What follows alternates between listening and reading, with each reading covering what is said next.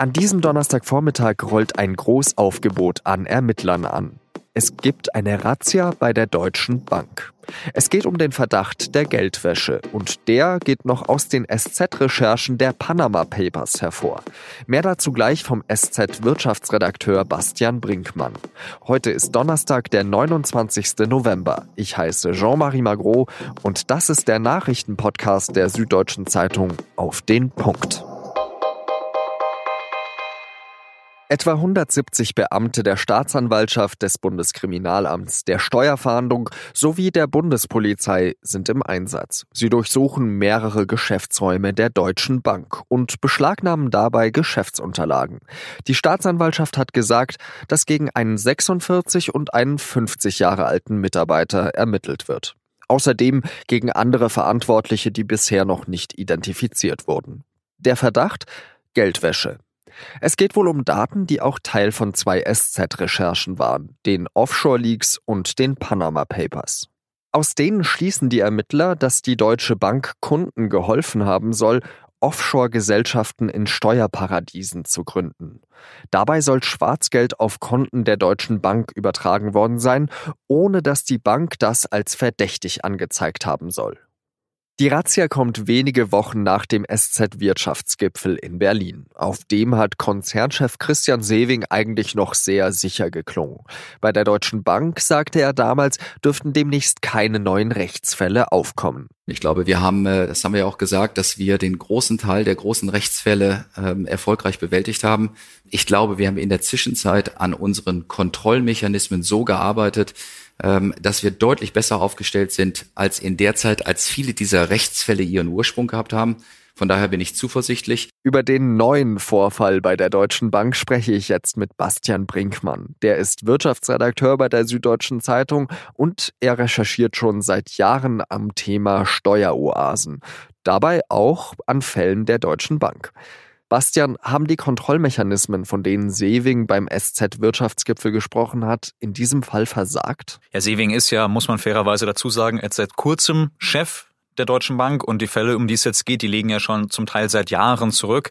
Wir haben ja 2013 zum ersten Mal über diese Sachen berichtet, um die es jetzt geht und damals waren das schon Fälle, die zum Teil jahrelang zurückliegen. Das heißt, hier geht es auch sehr viel um die Vergangenheit. Hat er das dann vielleicht trotzdem unterschätzt? In einer großen Bank schlummen immer sehr viele Risiken, zumal wenn sie sehr viele Geschäfte in Steueroasen gemacht hat, weil es sind nicht nur die netten und angenehmen Leute, die Geschäfte in Steueroasen machen, es sind Leute, die was zu verstecken haben, deswegen gehen die ja dahin, es sind Kriminelle, Steuerhinterzieher, Waffenschieber, solche Leute gehen sehr gerne in Steueroasen und da muss man als Bank eigentlich sehr aufpassen, mit wem man Geschäfte macht. Um welche Fälle geht es denn jetzt in diesem Fall? Ganz konkret ähm, wissen wir das noch gar nicht. Ähm, es geht aber um ganz klassisches Briefkastenfirmengeschäft. Eine Briefkastenfirma ist ähm, praktisch wie so eine Art Hülle, so eine Art Koffer, wo man reinpacken kann, was man will und vorne drauf schreibt man irgendeinen Namen. Und die Bank vermittelt das und stellt dann diesen ähm, Koffer für mich in eine Steueroase und dort ist er versteckt wie in so eine Art Safe.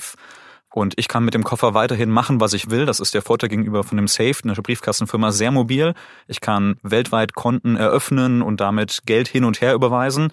Und die Staatsanwaltschaft Frankfurt sagt hier, dass sie den Verdacht hat, dass das für äh, sehr viele kriminelle Aktivitäten benutzt wurde. In diesem konkreten Fall geht es ja um den Vorwurf der Geldwäsche. Was ist das eigentlich? Wie hängt das mit der Bank hier zusammen? Geldwäsche muss man sich so vorstellen, dass äh, wenn ich jetzt beispielsweise der Kriminelle bin und ich habe jetzt 50 Millionen mir ergaunert durch Drogenschmuggel, Waffenhandel, Steuerhinterziehung, kann ich damit erstmal so schnell ja nichts machen. Das ist ja sogenanntes Schwarzgeld. Davon kann ich nicht in ein teures Restaurant gehen. Davon kann ich mir nicht direkt meine Wohnungsmiete bezahlen. Ähm, dann gehe ich zu einer Bank, öffne dort ein Konto, überweise über Scheinfirmen, Briefkastenfirmen das Geld ein paar Mal hin und her und plötzlich sieht es so aus, als ob ich das ganz legal erhalten habe, das Geld. Und dann kann ich ins Restaurant gehen und dann kann ich damit meine Miete bezahlen. Ihr habt äh, an diesen Geschichten schon seit Jahren recherchiert. Welche Fälle haben euch denn besonders stutzig gemacht, jetzt im Hinblick auf die Deutsche Bank? Mich ähm, erschreckt eigentlich doch immer wieder, auch nach vielen Jahren, der das Ausmaß und das ganze System dahinter, weil es ist eine sehr systemische Frage. Natürlich gibt es einen Einzelfall, ein Prominenter äh, versteckt hier ein paar Millionen in der Schweiz, der nächste macht das über eine andere Steueroase, aber es ist einfach so weit verbreitet und so stark Teil des Finanzsystems, dass das wirklich immer wieder erstaunt. Jede Bank, äh, fast jede Bank steckt da mit drin und so eine große Bank wie die Deutsche Bank steckt da sehr tief mit drin. Von welchen Ausmaßen sprechen wir da? Ich habe jetzt zum Beispiel nur gelesen, dass es sich allein um 900 Kunden der Deutschen Bank auf den britischen Jungferninseln handelt. Experten gehen schon davon aus, dass es eine sehr hohe Dunkelziffer gibt. Je nach Schätzung kommt man da schnell auf ein paar Milliarden, ähm, die völlig unbekannt irgendwo lagern und die, das ist ja dann immer noch das besonders ärgerliche oder empörende, die uns ja allen fehlen.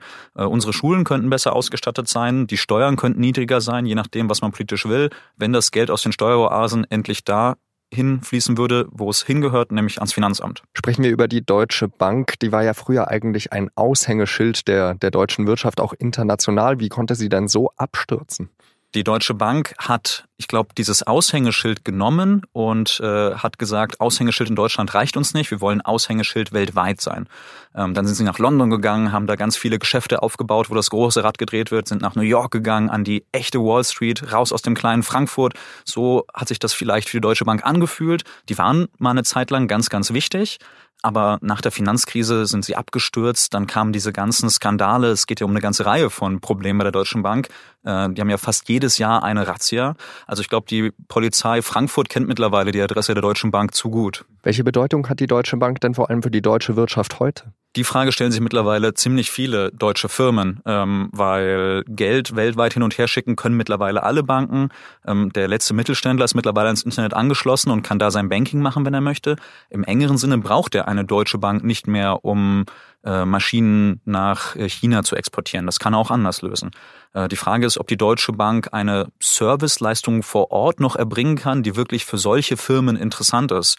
Ähm, weil wenn die Deutsche Bank da nicht ähm, schafft, gute Geschäfte zu machen und guten Service anzubieten, stellt sich tatsächlich die Frage, wo noch der Platz ist für die Deutsche Bank in der deutschen Wirtschaft. Meinst du, dass es die Deutsche Bank da noch braucht? Im Moment gibt es ja doch noch einige Firmen, die die Deutsche Bank nutzen wollen. Sie sind ja auch im Privatkundengeschäft. Sie haben eine lange Tradition der Markenname ist bei sowas ja doch immer sehr, sehr wichtig. Das ist die Wahrnehmung von jedem Menschen auch ein bisschen anders. Markenwahrnehmung ist ja immer was sehr Subjektives. Ähm, viele Leute werden bei der Deutschen Bank ähm, seit Josef Ackermann, glaube ich, nicht mehr an was sehr Positives denken.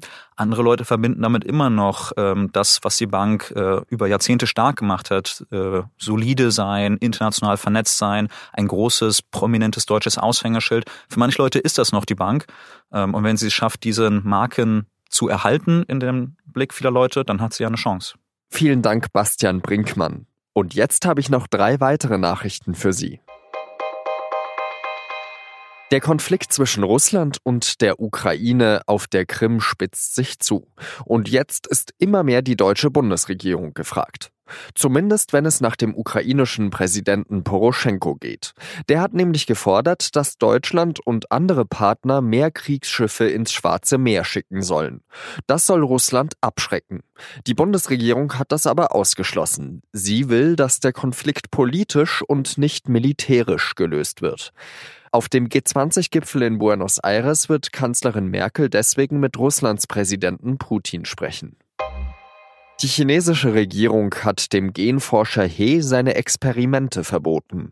He hatte am Montag in einem Video verkündet, dass durch seine Arbeit die beiden ersten genmanipulierten Babys der Welt geboren wurden. Die chinesische Regierung hat die Genmanipulationen als äußerst abscheulich bezeichnet. Diese verletzen sowohl chinesische Gesetze als auch wissenschaftliche Ethik. Der Pharmakonzern Bayer will bis 2021 weltweit 12.000 Stellen abbauen. Viele davon auch in Deutschland. Das ganze Unternehmen soll umgebaut werden. Bayer hat ja in diesem Jahr den Agrarkonzern Monsanto übernommen. Der Konzern will sich unter anderem vom Geschäft mit der Tiermedizin verabschieden. Auch Geschäfte mit einigen rezeptfreien Produkten sollen wegfallen. Das war der SZ-Nachrichten-Podcast auf den Punkt. Und zwar die 100. Folge davon. Vielen Dank an die Kollegen Laura Terber, Lars Langenau und Vincent Vitus Leitgeb, sowie an unsere Werkstudenten Julia Ongiat, Carlo Sarski und Justin Patchett. Großen Dank auch an die vielen SZ-Redakteure, die schon mitgemacht haben und natürlich auch an Sie, die Hörer dieses Podcasts. Wenn Sie auf den Punkt mögen, dann bewerten Sie uns doch einfach in Ihrer Podcast-App und sagen Sie anderen Leuten Bescheid, wo Sie diesen Podcast finden. Vielen Dank für Ihre Treue und adieu, Ihr Jean-Marie Magro.